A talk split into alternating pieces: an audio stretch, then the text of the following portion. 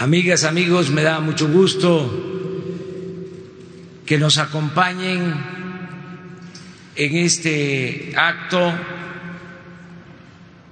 para rendir un informe al pueblo de México, a todas, a todos los mexicanos.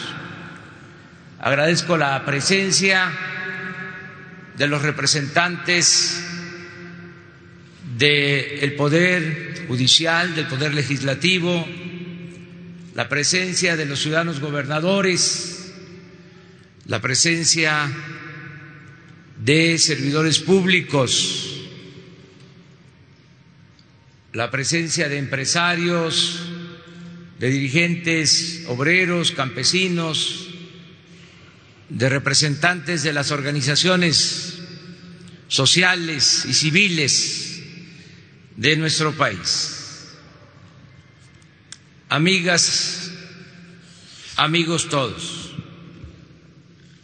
cuando tomé posesión de la presidencia de la República, el primero de diciembre del año pasado, hace nueve meses, sostuve que asumía el compromiso de convocar a los ciudadanos para emprender juntos la cuarta transformación de la vida pública de México.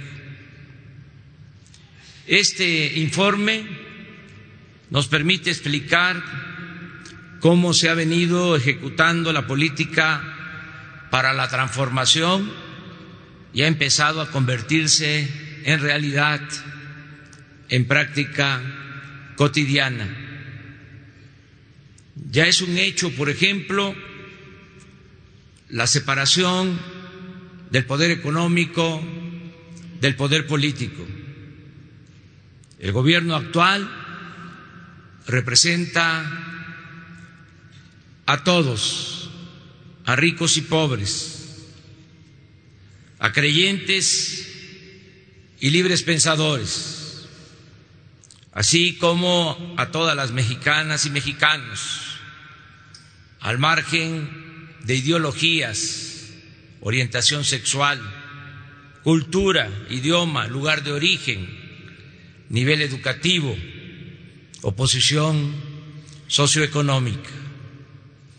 Ya existe un auténtico Estado de Derecho y queremos convertir en práctica generalizada el ideal de nuestros liberales del siglo XIX que sostenían al margen de la ley nada y por encima de la ley nadie.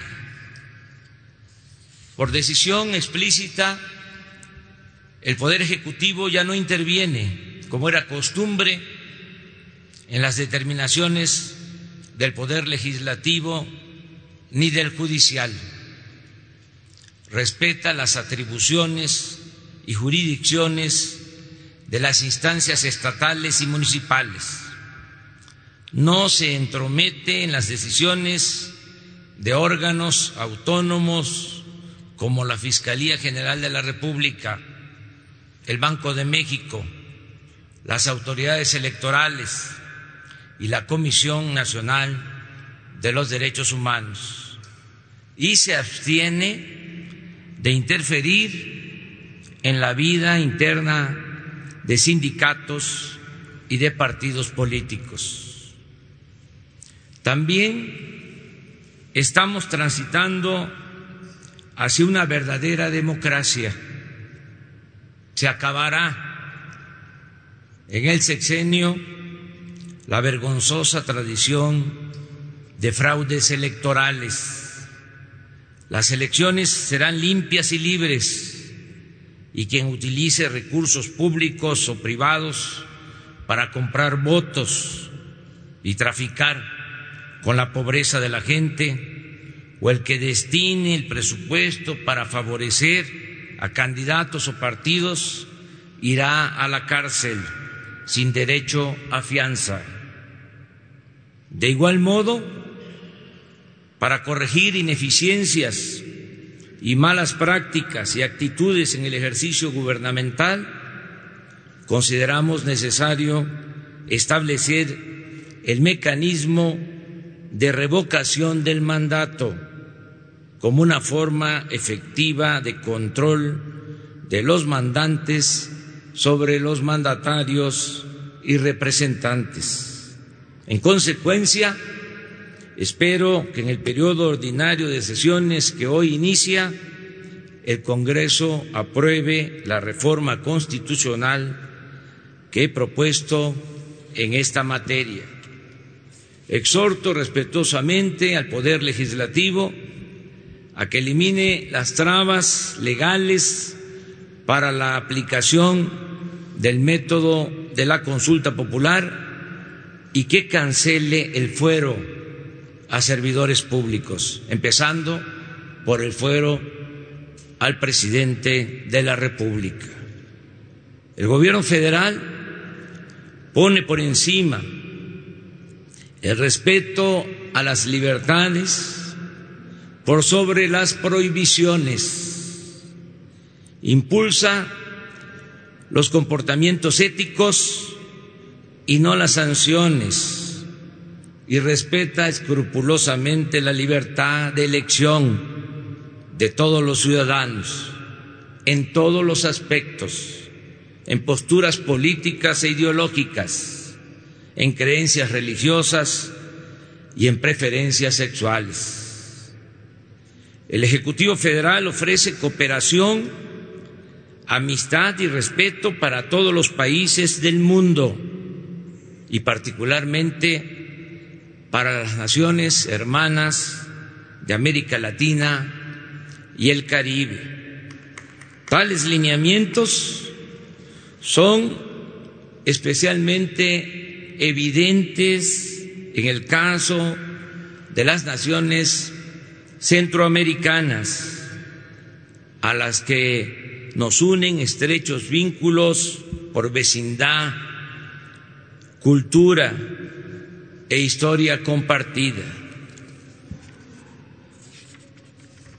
Asimismo, hemos procurado que la relación bilateral con Estados Unidos se conduzca con base en el respeto mutuo, la cooperación para el desarrollo y la solución negociada a problemas comunes, entre los cuales los más significativos son sin duda los fenómenos migratorios de sur a norte, las situaciones adversas que enfrentan millones de mexicanos que viven en el país vecino y las expresiones de la delincuencia transnacional, es decir, el tráfico de personas y el trasiego de armas, drogas ilícitas y divisas.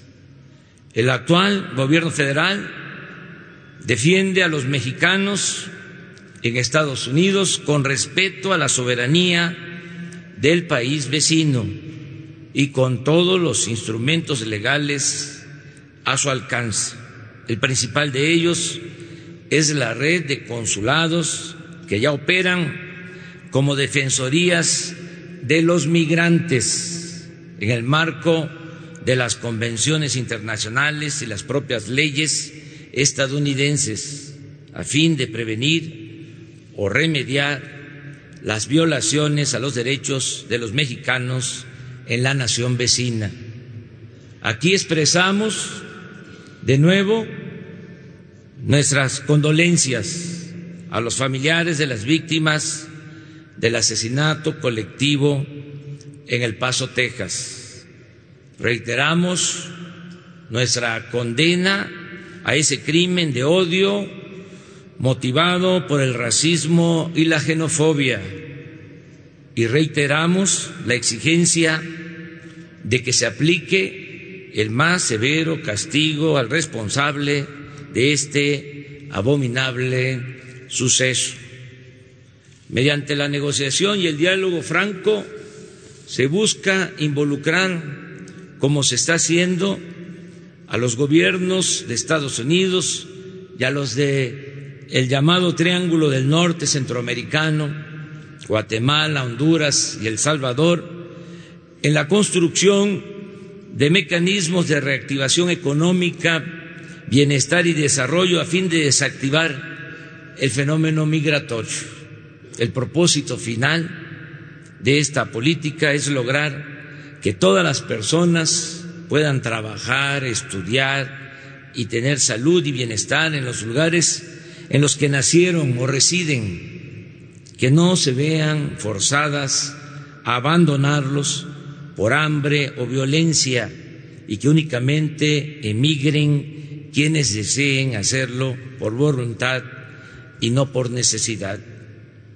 Así superamos con esta política en el mes de junio pasado la amenaza de imponer aranceles y una posible crisis económica y política mediante un acuerdo migratorio que nos obliga a ser más estrictos en la aplicación de la ley de la materia, sin violar derechos humanos y rescatando a nuestro favor el reconocimiento de que se atenderá este asunto sin usar la fuerza y la coerción, sino creando oportunidades de trabajo y bienestar para la gente en sus lugares de origen.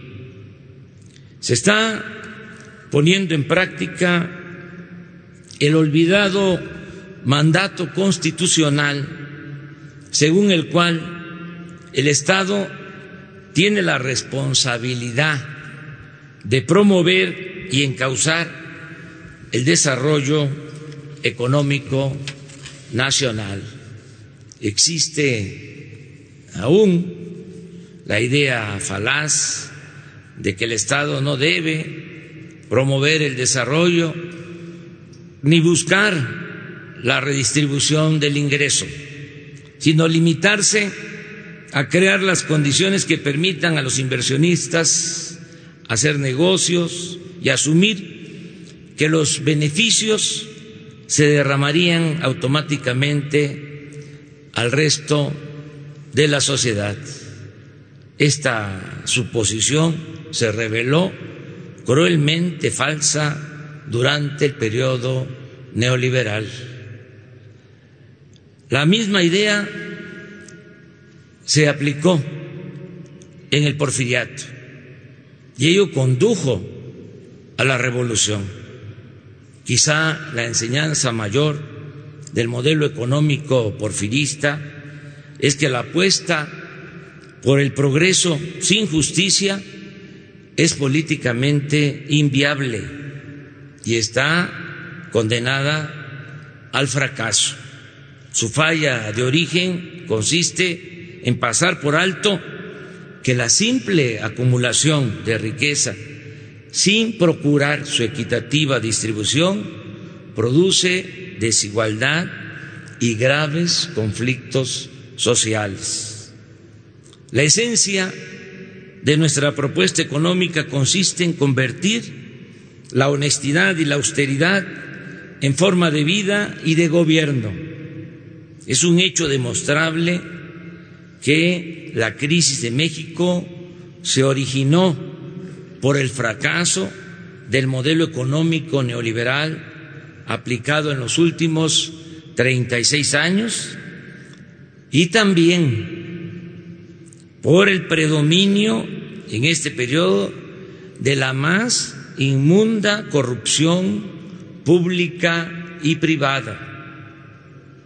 En otras palabras, como lo hemos reiterado durante años, nada ha dañado más a México que la deshonestidad de los gobernantes.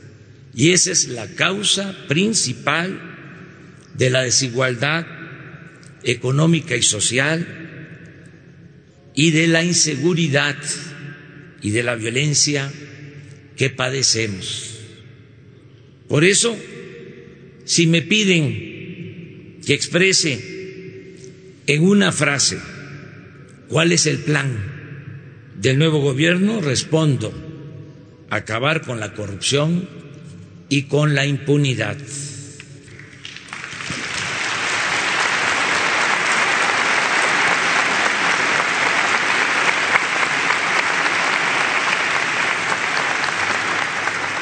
En este objetivo hemos avanzado mucho. Por ejemplo, cuando llegamos al gobierno empezamos a enfrentar el robo de combustible, llamado coloquialmente huachicol. Este ilícito consiste en perforar ductos e instalar tomas clandestinas para extraer grandes cantidades de combustibles. Existían miles de esas tomas clandestinas al grado de que este ilícito se convirtió en un jugoso negocio para delincuentes y funcionarios. En noviembre del año pasado se robaron 80 mil barriles diarios de gasolinas, equivalente a 800 carros tanques por día. En 2018 esta cantidad de combustible robado a la empresa, a la empresa Petróleos Mexicanos significó una pérdida de alrededor de 60 mil millones de pesos. Pero nadie hacía nada por impedirlo.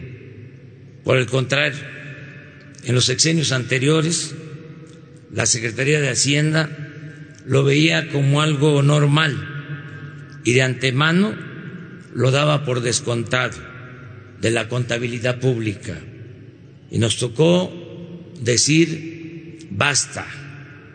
No fue fácil, porque los grupos delictivos hicieron rupturas premeditadas de tubos para dejar sin abasto a buena parte del país. Pero a pesar de esos sabotajes, con el apoyo de la gente que resistió la escasez de gasolinas durante tres semanas y con la activa participación de las Fuerzas Armadas hemos podido eliminar prácticamente esta actividad delictiva.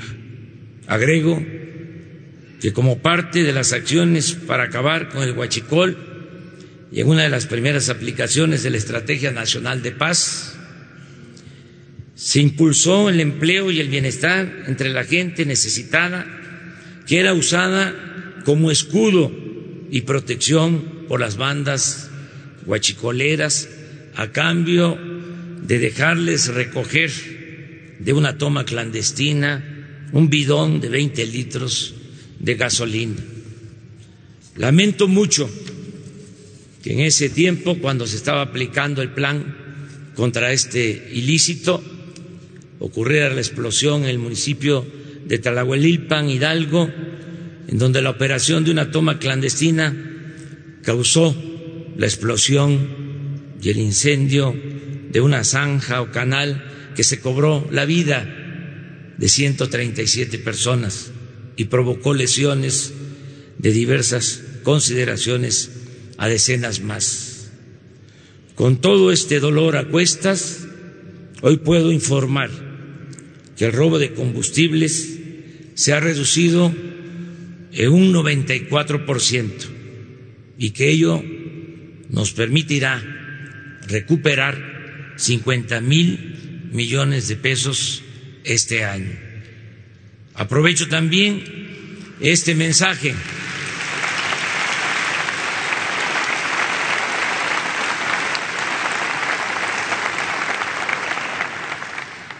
para poner que mediante decreto presidencial se canceló la condonación de impuestos a grandes corporaciones empresariales y financieras.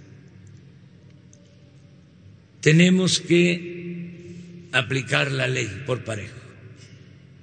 Ni guachicol arriba ni guachicol abajo.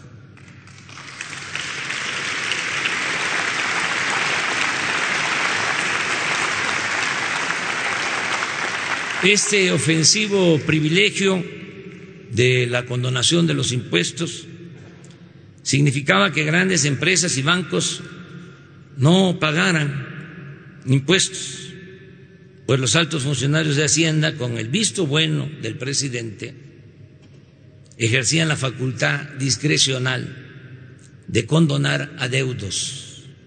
Solo en los dos últimos sexenios, 108 grandes contribuyentes se beneficiaron con condonaciones por 213 mil millones de pesos.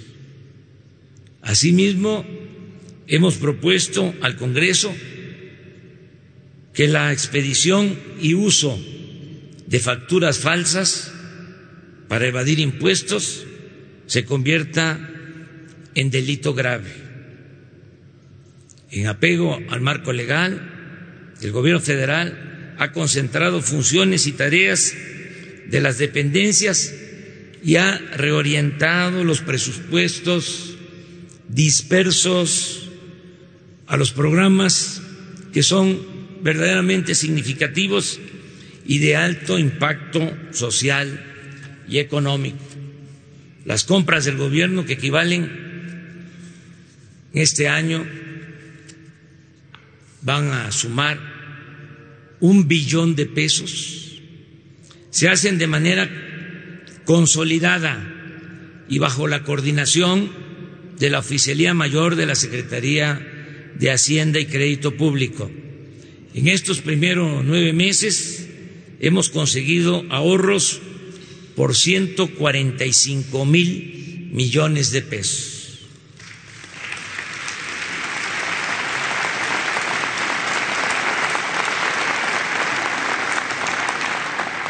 Los lujos, los dispendios y la opulencia que caracterizaban el ejercicio del poder presidencial han llegado a su fin. El gobierno actual ha eliminado los privilegios y prebendas de que disfrutaban los funcionarios de alto nivel. Había en el Ejecutivo Federal funcionarios que ganaban hasta 700 mil pesos mensuales. También se puso fin a la contratación generalizada e indiscriminada de personal de confianza, a la asignación abusiva de oficinas, vehículos, mobiliario, equipos de comunicación y viáticos. Por ejemplo, se cerraron 51 representaciones que existían en las principales ciudades del mundo llamadas Pro México, dedicadas supuestamente a la promoción del país. Algo hasta ridículo, porque en ninguna parte existen oficinas pro Alemania, pro Canadá, pro Francia, etcétera, etcétera. De igual manera, se cancelaron las pensiones millonarias a los expresidentes. Se eliminó el pago con cargo al erario de seguros para gasto médico, es decir, atención médica privada para los altos funcionarios públicos, que significaba una erogación de seis mil millones de pesos anuales. Se eliminó también la caja de ahorro especial para altos funcionarios públicos, que financiarla implicaba una erogación de cinco mil millones de pesos al año. Se suprimieron los viajes sin sentido al extranjero y se redujo en 50% el gasto de publicidad del gobierno.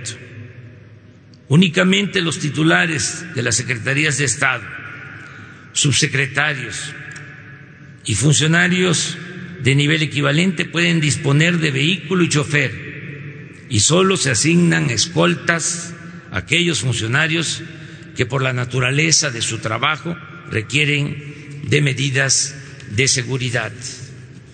Al presidente de México lo cuidaba un cuerpo de élite llamado Estado Mayor Presidencial que contaba con ocho mil elementos, los cuales ganaban más que los soldados, que los marinos, que los policías, y tenían mejores prestaciones.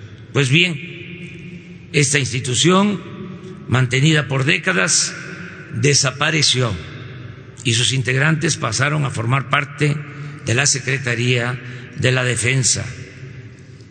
Forman parte, muchos de ellos, de la recién creada Guardia Nacional.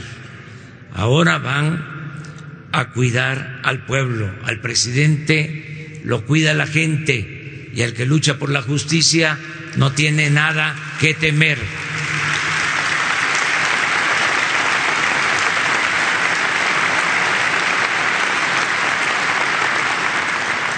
En el Poder Ejecutivo, los servidores públicos tienen prohibido viajar en aviones y helicópteros privados.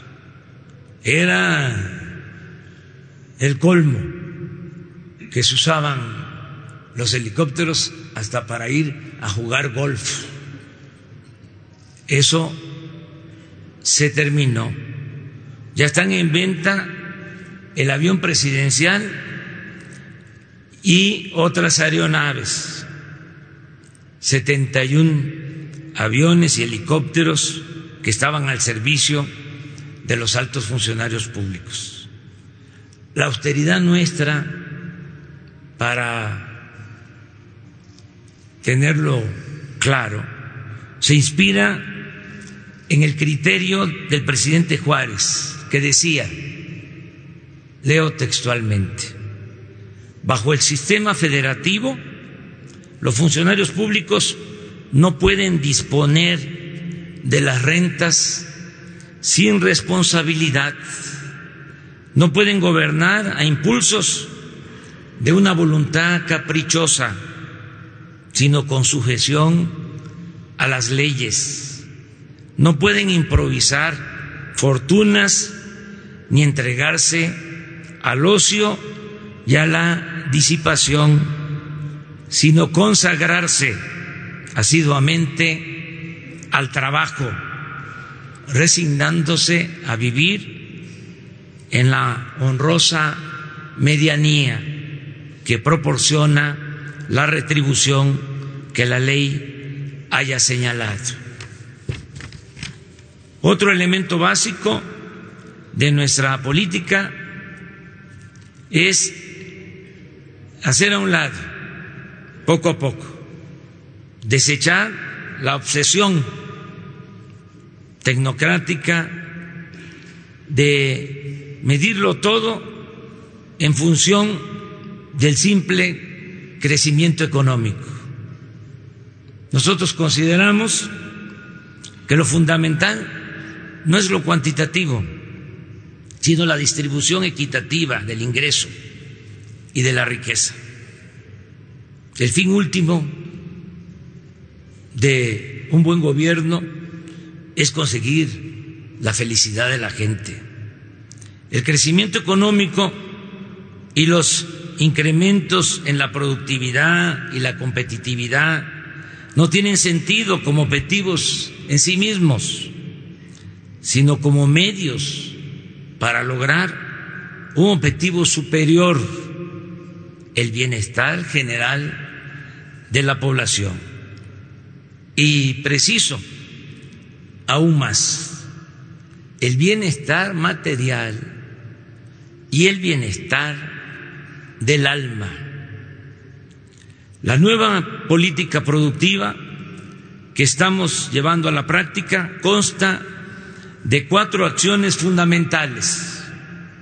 Fortalecer la economía popular, impulsar proyectos para el desarrollo regional, fomentar la participación de la iniciativa privada y promover la intensificación del comercio exterior y la captación de la inversión extranjera. En cuanto al fortalecimiento de la economía popular, ha sido fundamental considerar como prioridad la recuperación del campo. Promover el desarrollo rural implica mejorar las condiciones de vida de los campesinos y fortalecer las actividades productivas, lo que a su vez forma parte de la solución a los grandes problemas nacionales. Debe considerarse que el campo es mucho más que tierras para la producción agropecuaria y forestal.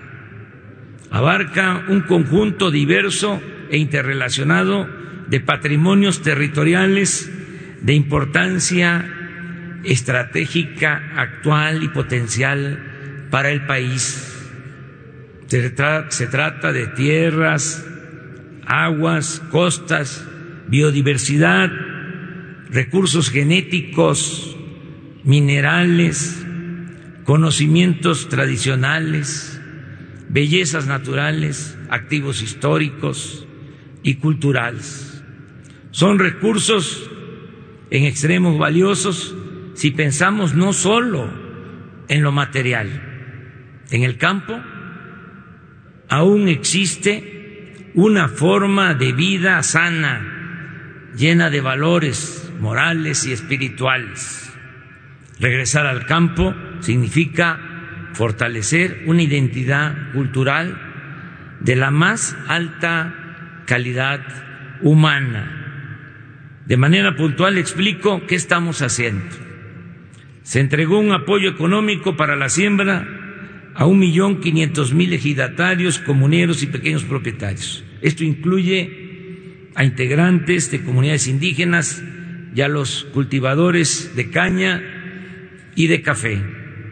Se protege las prácticas arancelarias injustas a productores agropecuarios que se dedican a producir cultivos de exportación de alta densidad económica y comercial.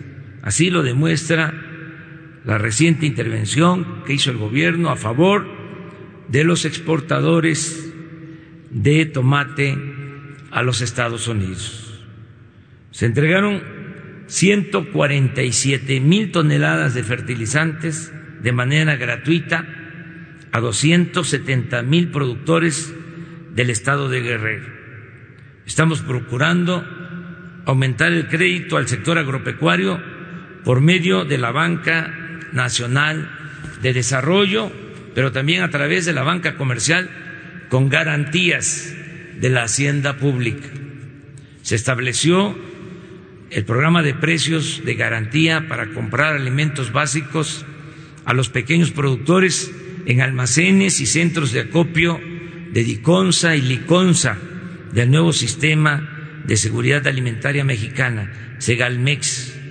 Este año se fijó un precio justo de compra al maíz, el frijol, el arroz, el trigo, harinero y a la leche. Esto significa un aumento de 35% en las percepciones de dos millones de pequeños y medianos productores. Se está invirtiendo en la construcción y terminación de obras de infraestructura agrícola. Están en proceso de ejecución presas y canales de riego en los estados de Jalisco, Nuevo León, Sonora, Michoacán, Nayarit y Sinaloa, entre otros. El programa de crédito ganadero a la palabra beneficia a 6.500 productores. Ya inició la siembra de un millón de hectáreas de árboles maderables y frutales en el sureste. La importancia de esta acción transformadora es verdaderamente fundamental. Con ella se han creado 230 mil empleos permanentes en el curso de este año. Se ha logrado arraigar a los campesinos jóvenes a la tierra con lo que se atempera el fenómeno migratorio, se produce madera fruta y otros alimentos, se rehabilita la selva y el bosque, se rescata y protege la flora y la fauna nativa, en fin, se siembra vida, como se llama el programa.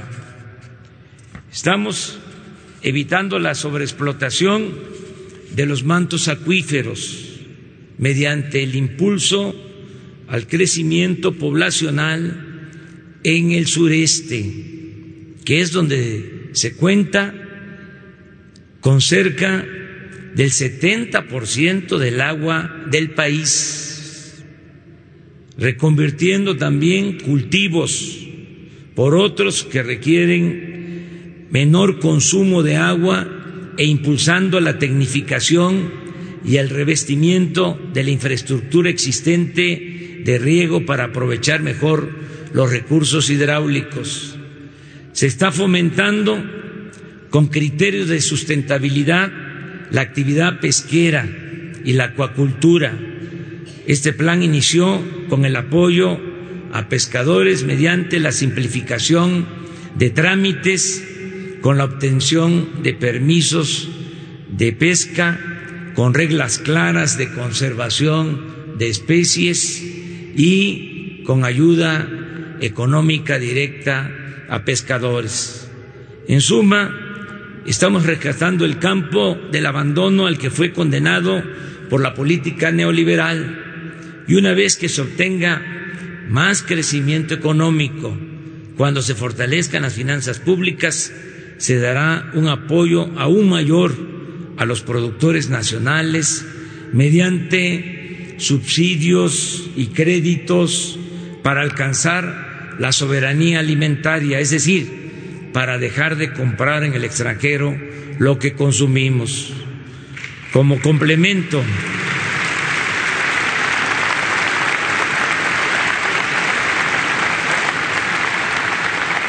Como complemento al fortalecimiento de la economía popular, estamos entregando créditos a la palabra con el programa Tandas para el Bienestar.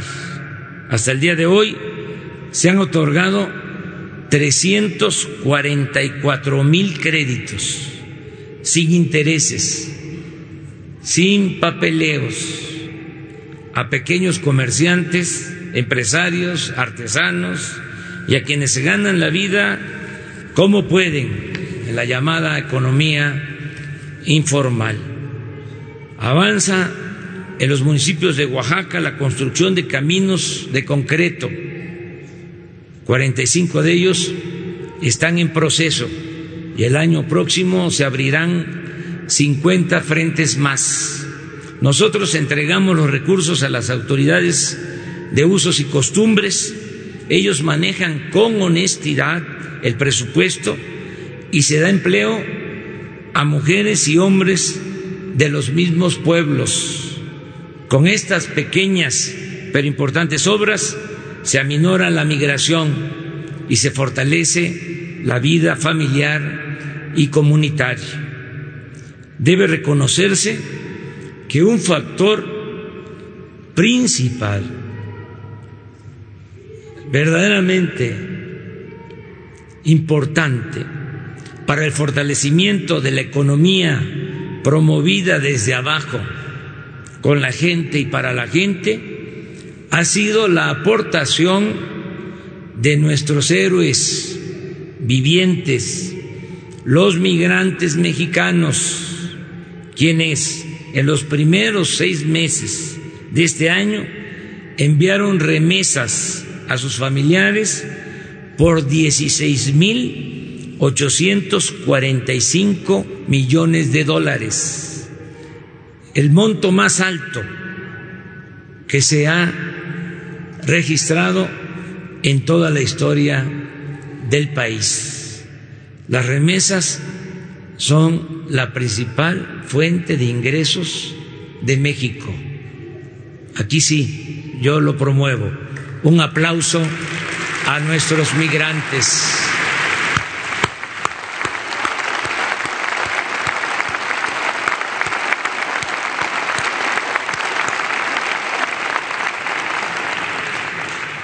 En cuanto a proyectos impulsados por el Estado para el desarrollo regional, expongo aquí que con estricto apego a criterios de sustentabilidad hemos iniciado los estudios de ingeniería básica del tren Maya, que estarán terminados el 13 de diciembre de este año para llevar a cabo la licitación de la construcción de esta importante obra que beneficiará a los estados de Quintana Roo, Yucatán, Campeche, Tabasco y Chiapas. En cuanto al desarrollo integral del istmo de Tehuantepec, se trabaja ya en la ampliación del puerto de Salina Cruz y se hará lo mismo con el de Coatzacoalcos. También inició la modernización de las vías del tren de carga de contenedores que conectará las costas del Océano Pacífico con el Golfo de México se ha llevado a cabo la consulta a las comunidades para su aceptación e integración al proyecto y se están atendiendo sus demandas. Hay apoyo de las comunidades. No estamos haciendo nada en contra de la voluntad de los ciudadanos. Tengamos presente que esta angosta franja de 230 kilómetros de nuestro territorio será una vía de comunicación parecida al canal de Panamá y con mayores ventajas. Tendremos ahí disponibilidad de gasolinas y diésel de las refinerías de Salina Cruz y Minatitlán. Se utilizarán los ductos ya existentes de Pemex para transportar gasolinas, diésel y gas se cuenta con energía eléctrica suficiente y a ello debe agregarse que se establecerá en el istmo una zona libre o franca.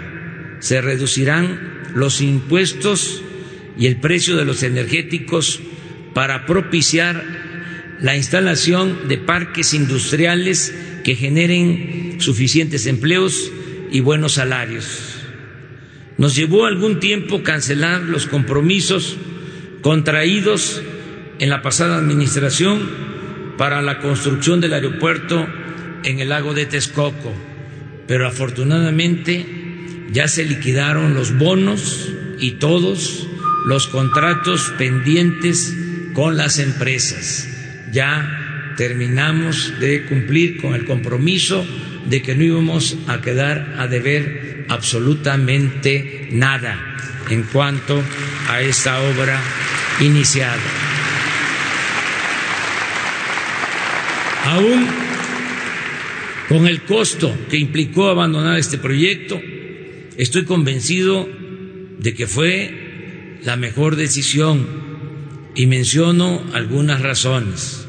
En ese sitio, en el lago de Texcoco, la terminal aérea habría estado condenada a sufrir de constantes hundimientos. Se evitó la destrucción del lago Nabor Carrillo, asiento de aves migratorias.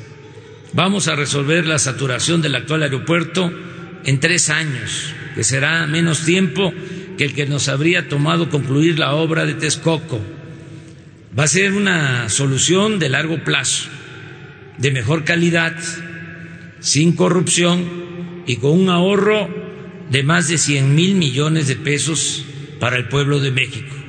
Con este propósito, estamos avanzando en la creación del sistema aeroportuario de la Ciudad de México que incluye la rehabilitación del actual aeropuerto Benito Juárez. Ya iniciamos con estas obras de rehabilitación del actual aeropuerto.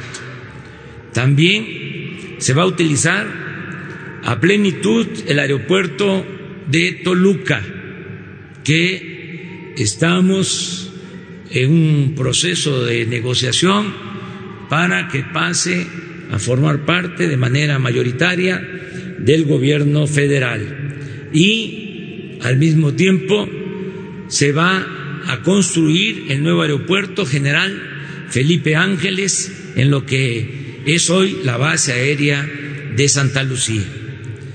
Desde enero pasado se inició el programa de la zona libre o franca a lo largo de los 3.180 kilómetros de frontera con Estados Unidos. En esa franja se redujo el impuesto sobre la renta al 20%, el IVA pasó del 16 al 8%, los combustibles se abarataron y aumentó al doble el salario mínimo.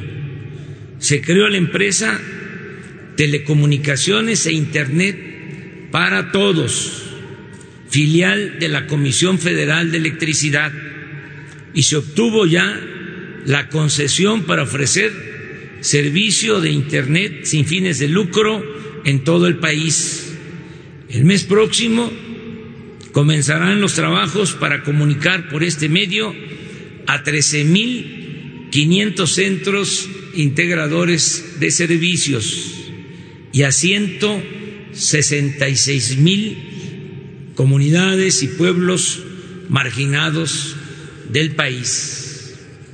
Es un orgullo también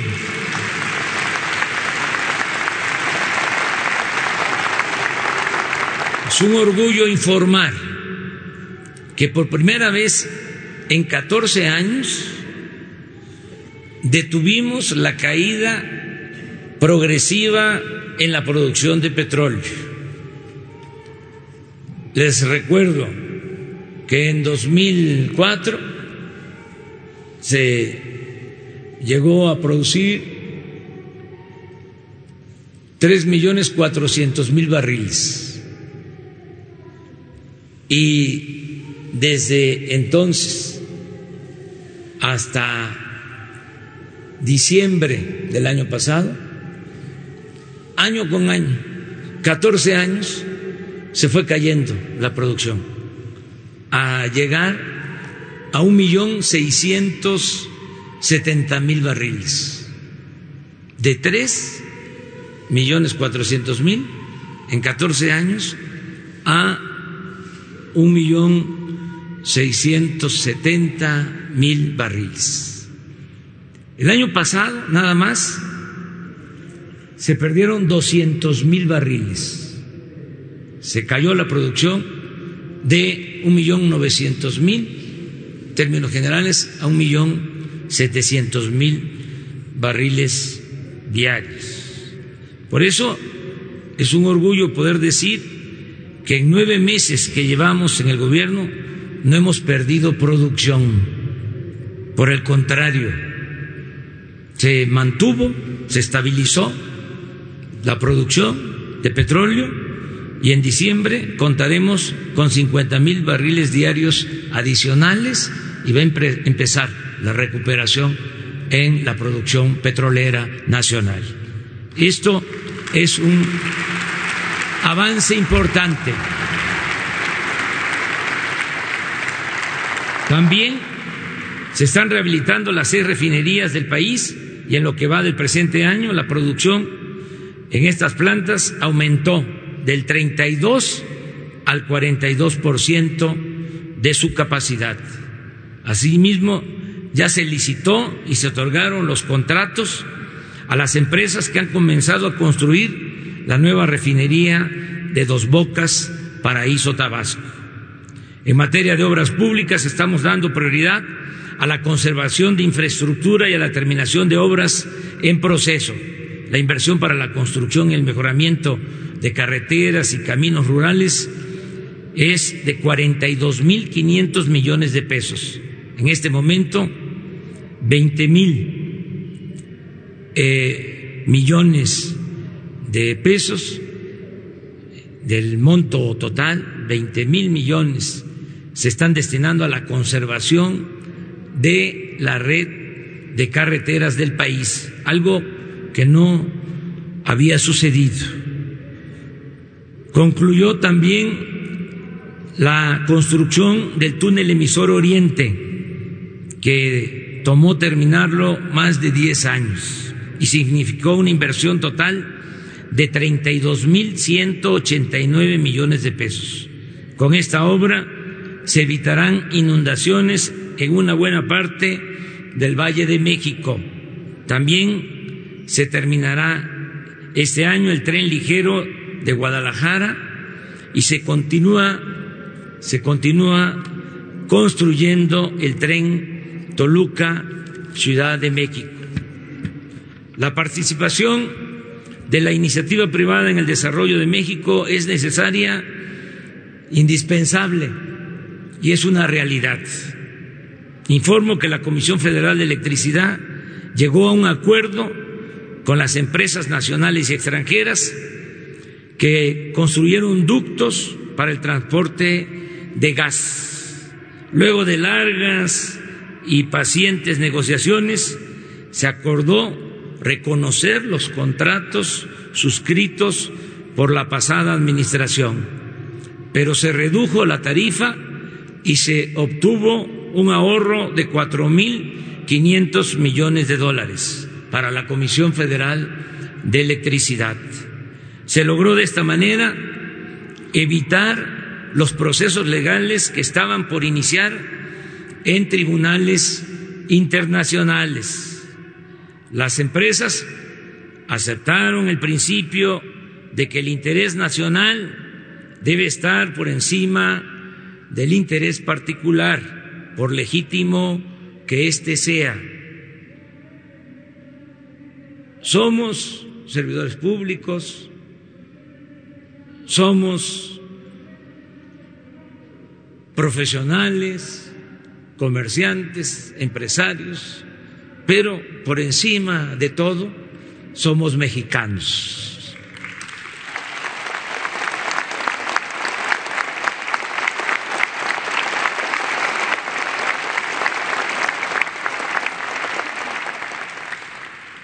Agradezco la colaboración de Carlos Slim, presidente del Grupo Carso, y la importante intermediación de Carlos Salazar y Antonio del Valle, representantes del Consejo Coordinador Empresarial y del Consejo Mexicano de Negocios.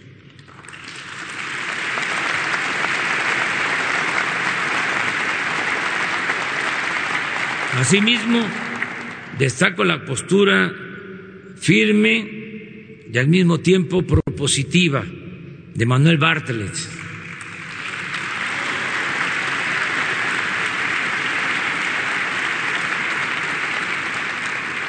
Con este arreglo queda garantizado para los últimos 20 años el abasto de gas, materia prima fundamental para la generación de energía eléctrica y para el desarrollo de México. En cuanto a la llegada de inversión extranjera, vamos bien. En los primeros seis meses de este año se captaron 18 mil millones de dólares, la cifra semestral más alta en toda la historia. Ya somos el principal socio comercial de Estados Unidos por una circunstancia, hay que decirlo también, muy especial. Esperemos que ese asunto se resuelva lo más pronto posible para la tranquilidad de todos, para la estabilidad económica y financiera en el mundo.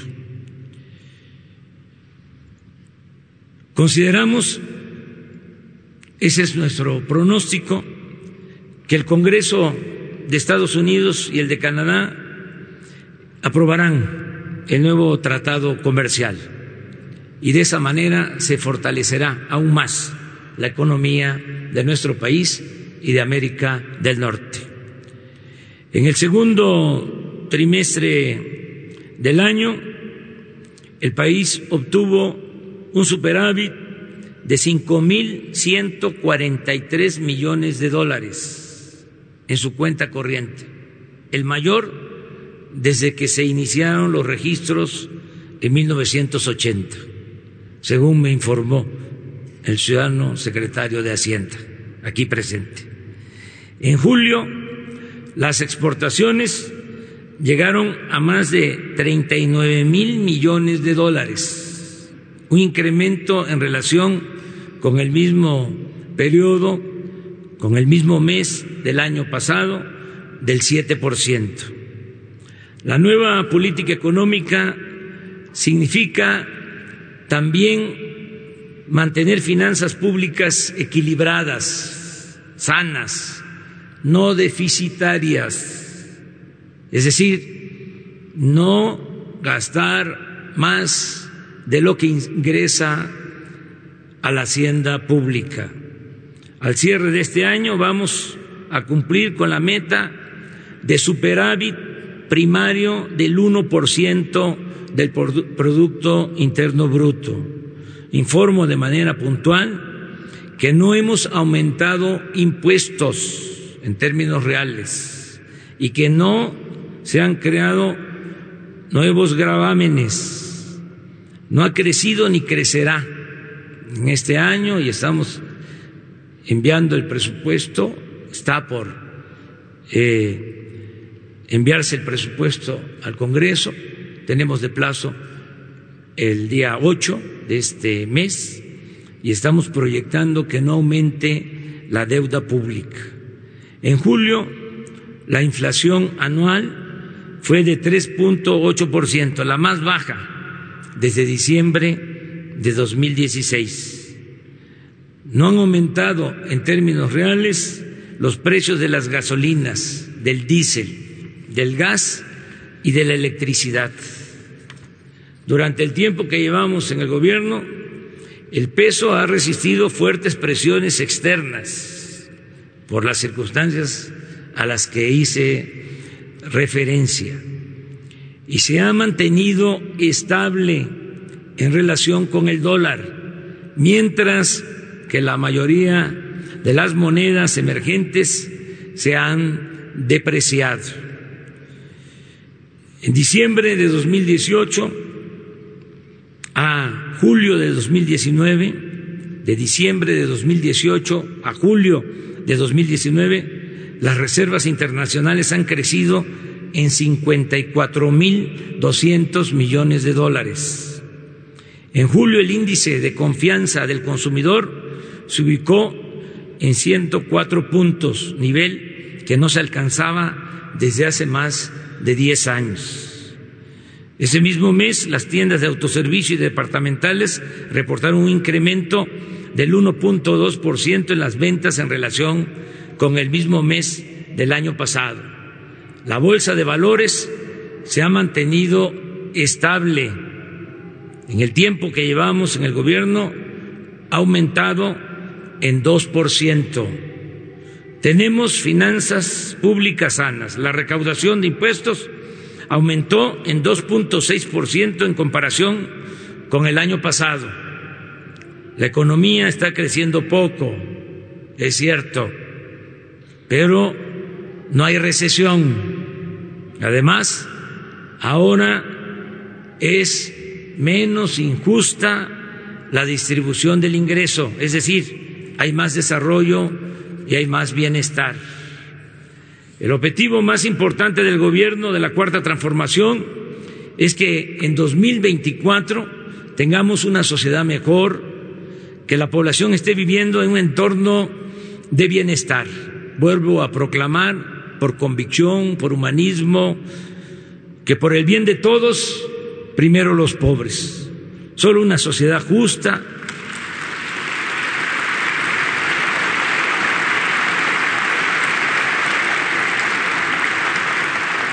Solo con una sociedad justa lograremos el renacimiento de México. El país no será viable si persisten la pobreza y la desigualdad.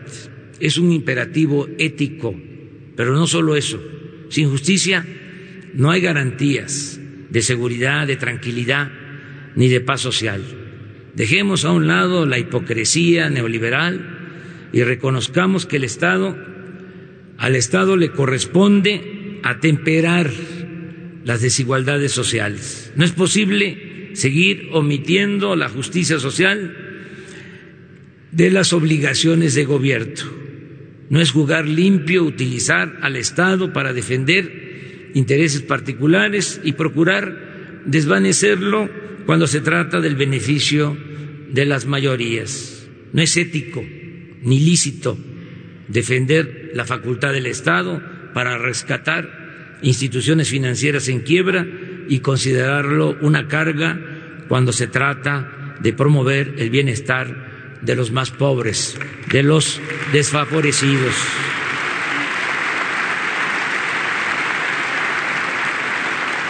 De manera resumida, informo lo siguiente. En los primeros siete meses de este año, según el IMSS, se han creado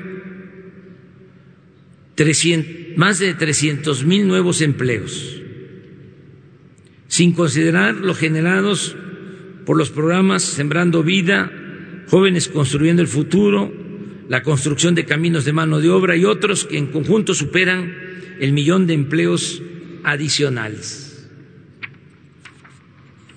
El programa de jóvenes Construyendo el Futuro es una realidad. Hasta hoy están trabajando como aprendices 930 mil jóvenes que antes eran discriminados y tratados como ninis, porque ni estudian ni trabajan. Así lo siguen describiendo algunos, hasta hace poco hasta la fecha, de manera despectiva. El próximo año, o a más tardar en 2021, ningún joven se quedará fuera del trabajo o del estudio. Nunca más se le dará la espalda a los jóvenes o se les condenará a la marginación y al olvido.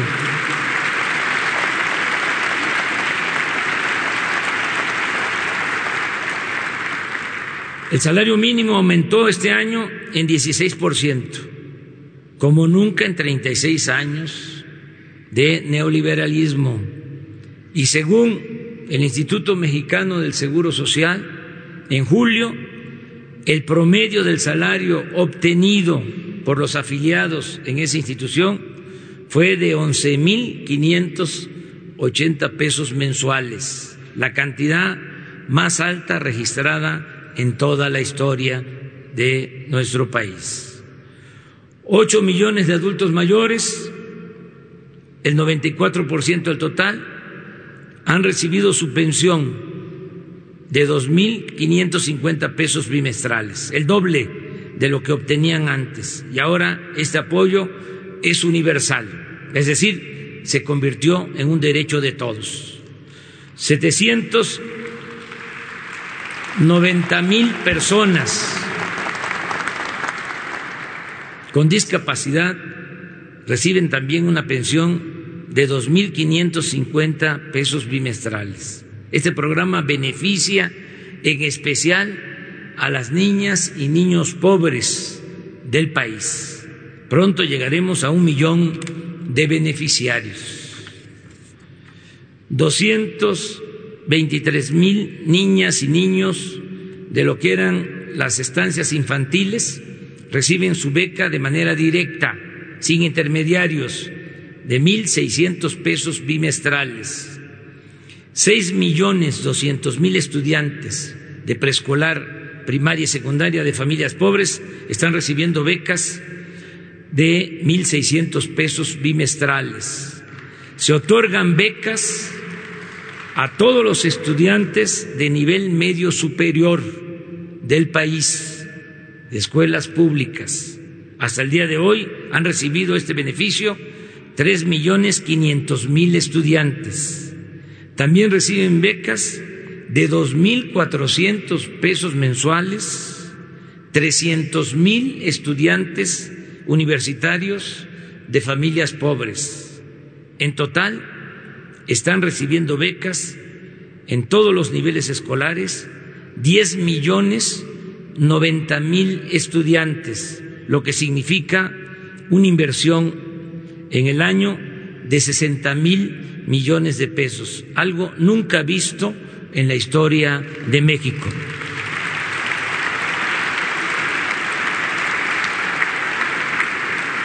Todos los recursos que entrega el gobierno, mediante los programas sociales y de bienestar, llegan directamente a los beneficiarios. Así se evitan la intermediación, el clientelismo, el famoso mochi y la corrupción. Ya se canceló la mal llamada reforma educativa y estamos dialogando con maestros, maestras, padres de familia, para mejorar la calidad de la enseñanza en todos los niveles de escolaridad. Con el nuevo ciclo escolar comenzó el programa La escuela es nuestra, que consiste en entregar el presupuesto para la construcción, reparación de aulas y mantenimiento de las escuelas públicas a los comités escolares de administración participativa, formados por alumnos, maestros y madres y padres de familia de cada plantel educativo. Se va a hacer de manera directa este programa. Se van a entregar los apoyos sin intermediarios. Cada escuela va a recibir su presupuesto, desde la tesorería de la federación hasta la escuela. Con ese propósito, desde este fin de semana se están celebrando 26 mil asambleas de padres de familia y maestros para la formación de los comités. Tenemos que gobernar entre todos. La democracia es gobierno del pueblo, para el pueblo y con el pueblo. Propósito es que no pase el dinero por muchas manos por muchas instancias gubernamentales o por asociaciones civiles o no gubernamentales, sino que llegue directo al beneficiario. Esta fue una recomendación de mis asesores, la gente del pueblo, que me decía, si se gana, licenciado, procure, así de manera muy coloquial, eh, que lo que nos mande, que el apoyo no llegue por el gobierno, porque se lo clavan. Mejor entréguelo directo. Y eso es lo que estoy haciendo.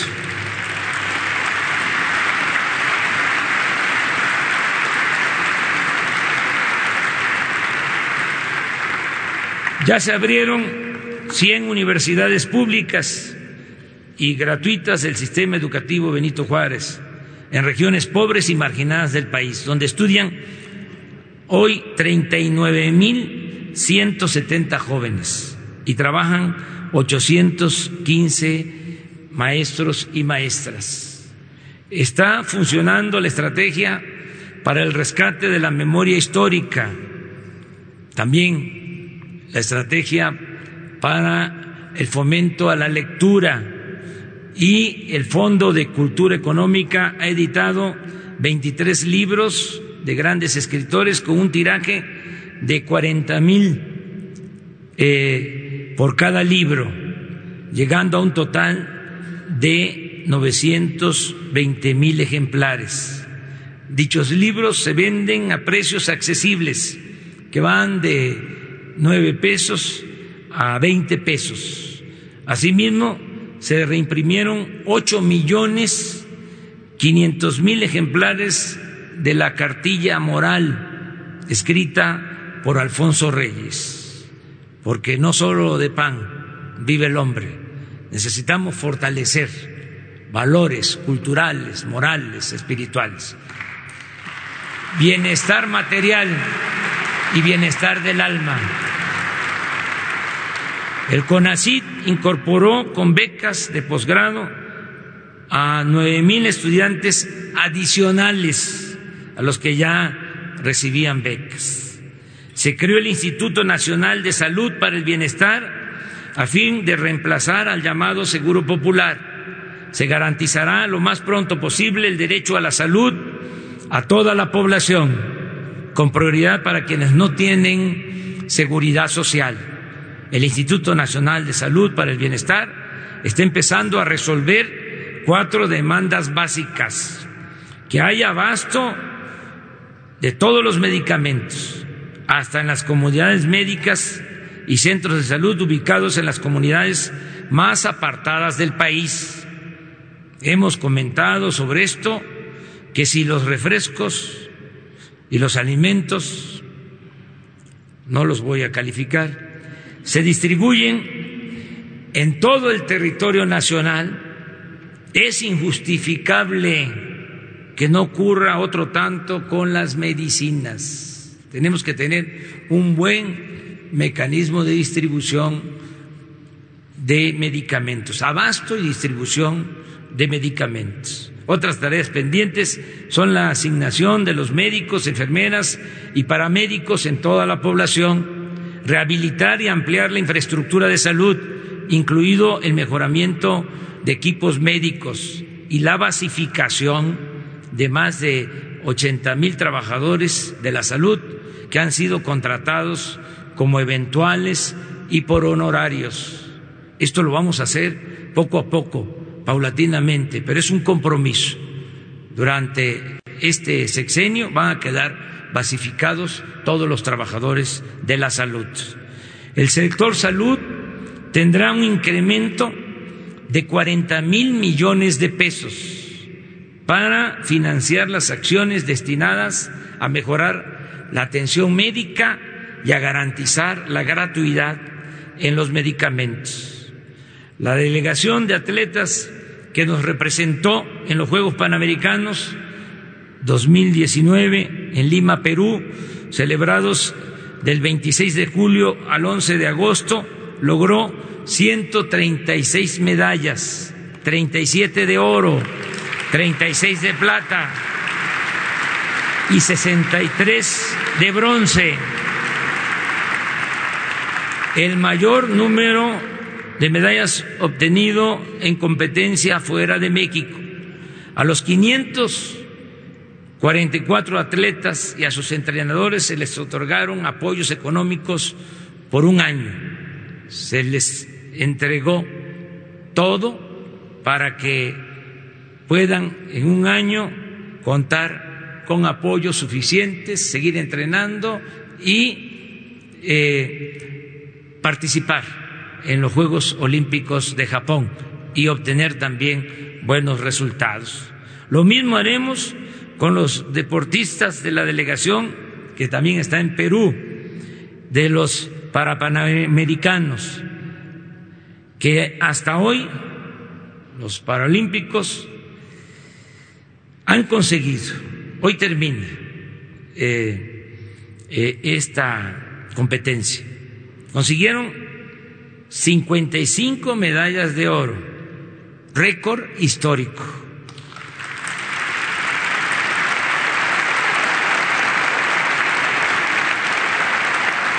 Cincuenta y ocho de plata, cuarenta y cinco de bronce, ciento cincuenta y ocho en total. A ellos también les vamos a dar su apoyo, igual que a todos los deportistas. Ahora que regresen, se les va a entregar también su apoyo. Los recursos que se entregan a deportistas y a los pueblos más pobres de México se están eh, obteniendo de la venta de bienes incautados a la delincuencia común y de cuello blanco. Se están eh, vendiendo, hay subastas de joyas, ranchos, residencias, vehículos, barcos, aviones y, como se dice técnicamente, numerarios, dólares, que entregan, eh, que se entregan a las comunidades más pobres y en este caso a deportistas. Estos apoyos los entrega un instituto que se acaba de crear. Se llama el Instituto para devolverle al pueblo lo robado.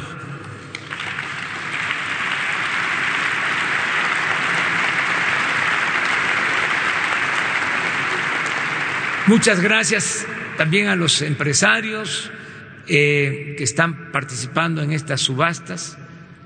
Eh, aquí aprovecho para hacer un reconocimiento al empresario Bremer, que adquirió una de las casas, las residencias, y ese dinero se entregó a deportistas.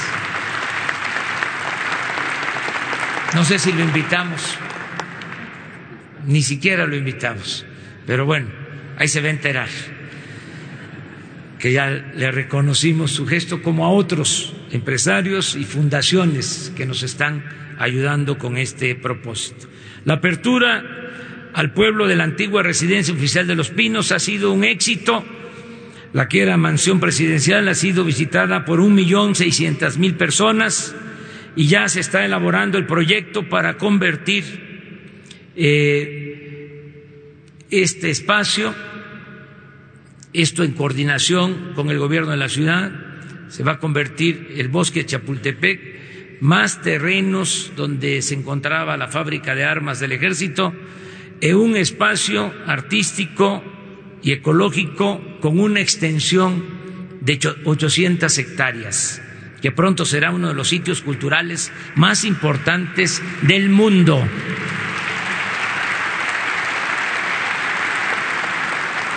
Las Islas Marías dejaron de ser prisión y está en marcha el proyecto de convertirlas en un centro de educación ambiental. Esto corresponde a la Secretaría de Medio Ambiente y nuestro agradecimiento por eh, la custodia que hacen de las islas para que no sean saqueadas, para que se conserven sus especies. Muchas gracias a la Secretaría de Marina por el apoyo y la custodia, la protección de las islas de México. Se creó el Instituto Nacional de los Pueblos Indígenas los programas de bienestar ya están llegando. Eh, lo explico de esta manera. De cada diez hogares de México, en cinco están llegando apoyos, a la mitad en general, hasta ahora.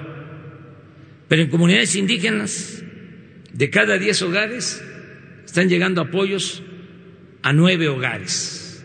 Y antes de que termine este año, va a ser a todos los hogares de las comunidades indígenas de México.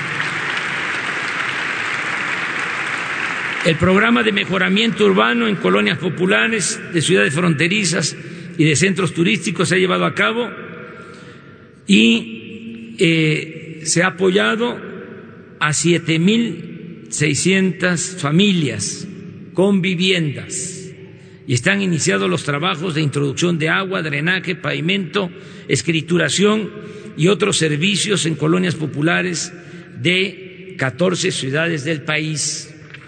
En cuanto al programa de atención a damnificados por los sismos, informo que se han otorgado apoyos para vivienda a 10.800 familias.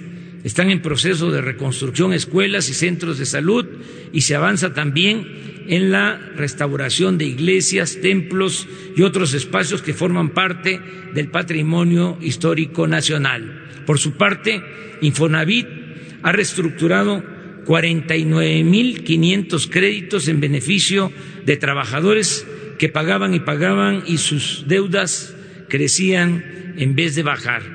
Además de este programa, que será permanente, se acordó que quienes hayan pagado el 90% de su crédito, se les condonará el resto y podrán recibir sus escrituras. Asimismo, hemos hecho el compromiso de que nadie será desalojado de su departamento o vivienda.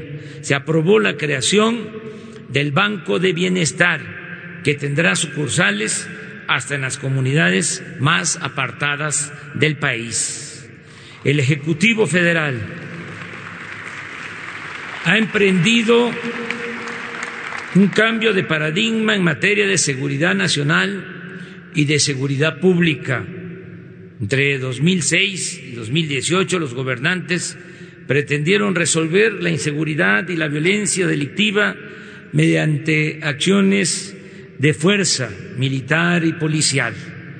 El resultado fue catastrófico y esa estrategia dejó un saldo pavoroso de muertos, desaparecidos, lesionados y una crisis de derechos humanos, una descomposición institucional sin precedentes y un gravísimo daño al tejido social.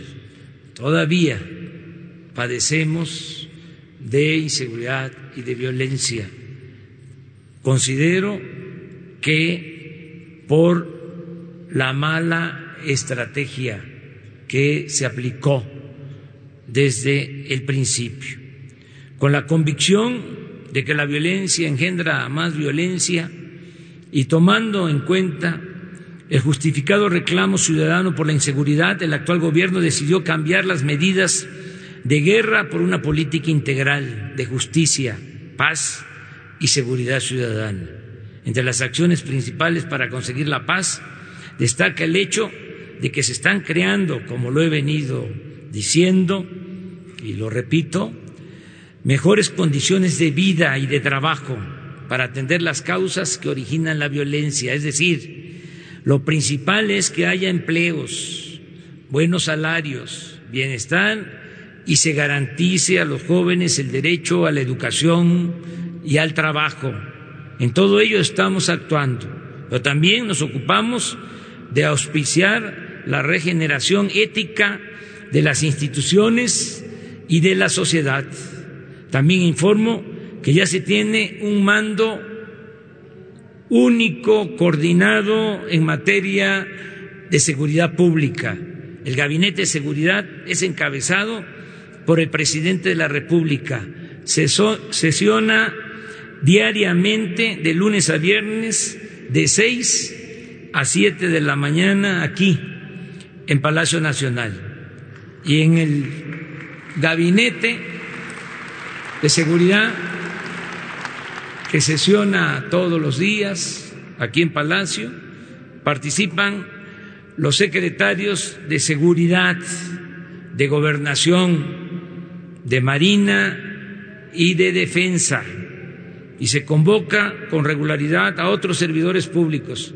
Este modelo a la vez se replica a escala estatal y regional con la participación de representantes del gobierno federal y de los ejecutivos estatales. Aquí aprovecho para agradecer la coordinación, el gran apoyo de los gobernadores de todos los estados de la República.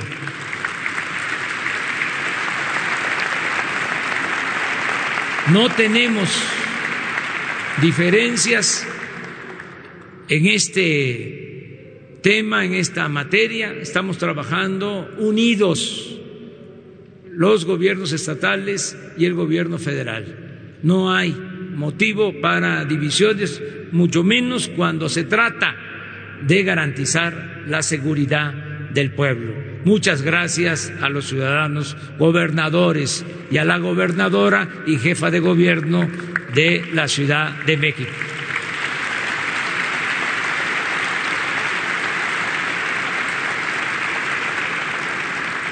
Hasta ahora, porque ya se creó la Guardia Nacional, se han desplegado 58 mil 600 elementos de esta nueva institución que actúan en 150 coordinaciones territoriales del país, aunque la meta es llegar a 140 mil elementos en 266 coordinaciones en todas las regiones de México.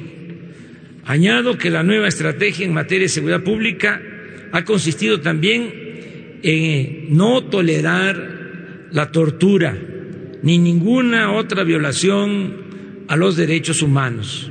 Estamos dedicando tiempo y recursos a la búsqueda de desaparecidos por la violencia. No descansaremos. Estamos trabajando todos los días, haciendo todo lo que humanamente es posible hasta saber el paradero de los jóvenes de Ayotzinapa. Se busca también y se está dando protección, se está brindando protección a periodistas amenazados, a defensores de derechos humanos. Tienen protección especial 337 periodistas y 639 defensores de derechos humanos. También han sido puestos en libertad 45 presos políticos. Ya iniciaron los estudios y preparativos para rescatar los restos de los 63 mineros que desde 2006 no han podido ser recuperados en la mina de pasta de Conchos, Coahuila. Ya se han reunido expertos de México y del extranjero y se ha diagnosticado, y esto es muy favorable, que es posible realizar con éxito esta acción humanitaria. Pronto vamos a empezar ya los trabajos para el rescate de los cuerpos de los mineros. Ni el ejército ni la marina se han utilizado ni se utilizarán para reprimir al pueblo. Se terminó la guerra de exterminio contra la llamada delincuencia organizada. Ya no se permiten redadas, racias, ni masacres, ni se permite la desaparición de personas. El Estado ha dejado de ser el principal violador de los derechos humanos.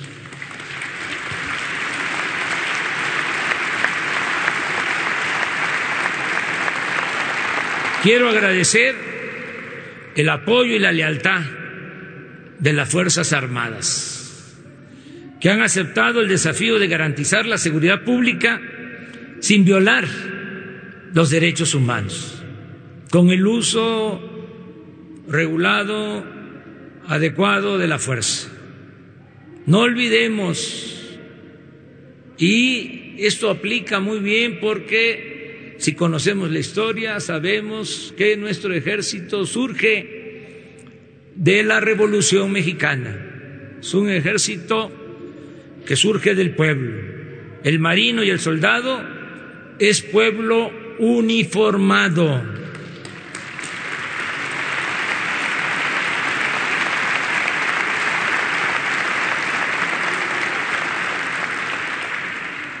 ¿Qué son los soldados, ¿qué son los marinos? Es el pueblo cuidando al pueblo. Eso es. El pueblo cuidando al pueblo. Eso es la Guardia Nacional. Termino diciendo que aunque todavía tenemos que trabajar mucho, porque no son buenos los resultados en cuanto a la disminución de la incidencia electiva en el país, y que está eh, atendiéndose el problema, pero constituye nuestro principal desafío. Pero yo soy un hombre de desafíos, de retos, y soy perseverante. Y por eso puedo decir que estoy seguro que vamos a lograr serenar al país, se va a pacificar México. Eso es un compromiso.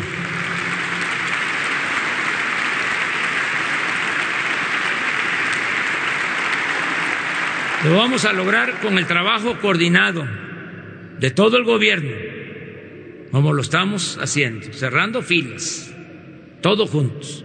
Vamos a lograr también con algo que es muy importante, no permitiendo el contubernio de la delincuencia con la autoridad.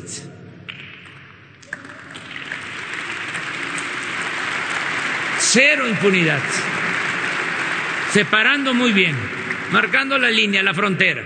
Por un lado la delincuencia y por otro lado la autoridad. Nada de mezclar delincuencia con autoridad. Eso se termina. El que se meta a proteger a delincuentes va a ir a la cárcel sin derecho a fianza. Ya no hay influyentismo.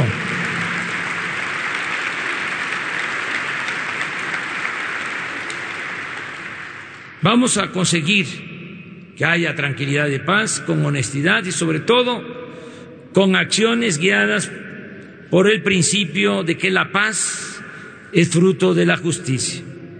Ya estoy terminando. Yo este, traté de hacer una síntesis, pero es complicado. Pero ya, estoy por terminar. Amigas y amigos, mexicanas y mexicanos, es mucho lo alcanzado en pos de los ideales de honestidad, justicia, legalidad y democracia. Con lo conseguido en apenas nueve meses, bastaría para demostrar que no estamos viviendo un mero cambio de gobierno, sino un cambio de régimen y que esto no ha sido ni será más de lo mismo. Por el contrario, está en marcha una auténtica regeneración de la vida pública de México. Confieso que hemos contado con suerte. Maquiavelo decía que la política es virtud y fortuna, suerte. En este tiempo han soplado buenos vientos y estamos llevando a la práctica una transformación profunda con poca confrontación y sin violencia política. No dejan de existir ni queremos que desaparezcan las protestas legítimas de los ciudadanos, ni los reclamos de nuestros adversarios. Los conservadores que se oponen a cualquier cambio verdadero y están nerviosos o incluso fuera de quicio. Sin embargo, no han podido constituir, y esto lo celebramos, y toco madera, para que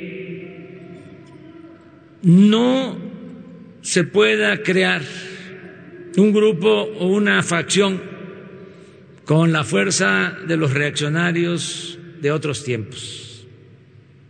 Además, además los digo con respeto, no quiero que se entienda como un acto de prepotencia o una burla, es lo que estoy percibiendo. Están moralmente derrotados.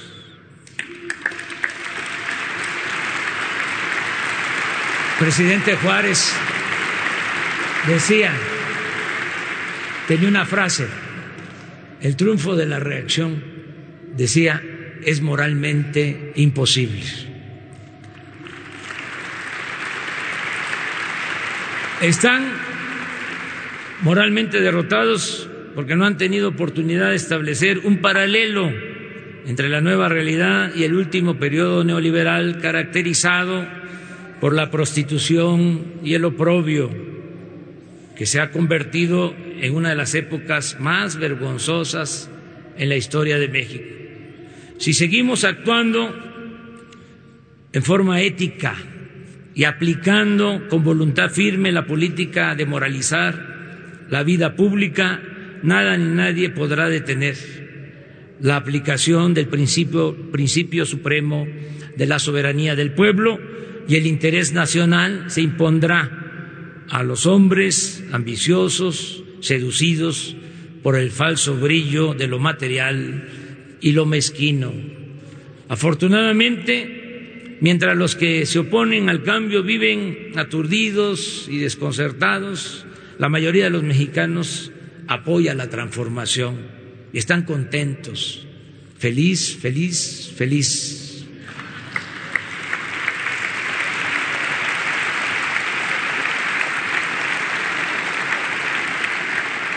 Los empresarios están cooperando con mayor compromiso social, invierten, crean empleos, aceptan utilidades razonables y pagan sus contribuciones. Todo ello me mantiene optimista, pero sin aflojar el paso, porque el poder es humildad y deber y no tengo derecho a fallar. Además, esto lo comparto con ustedes y con millones de mexicanos. Es una dicha enorme en estos tiempos, vivir en estos tiempos para servir a México. ¡Que viva México! ¡Viva México! ¡Viva México!